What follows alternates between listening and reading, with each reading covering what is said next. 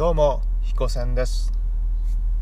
今回は自分の声がなんで嫌いになっちゃうのかについてお話しします。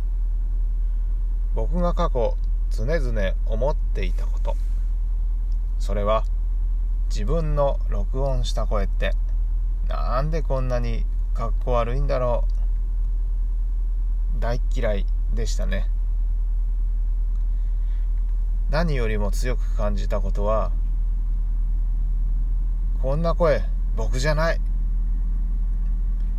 本当の僕はもっと聞いてくれている人が引き込まれていくようなもっと力強くいろんな人に勇気を与える素晴らしい声で話しているつもりだったんですね。ところが思ったほどいい声じゃなかった。がっくり来てましたね。いつも思いました。本当の僕はこんなもんじゃない。では、思っていた声とは、どん、どうしてこんなに違うのか、あなたは知ってますか？それは、伝わり方が違うからです。どんな伝わり方なのか、お答えできますか？実は自分の声って体の内側から出るんですね。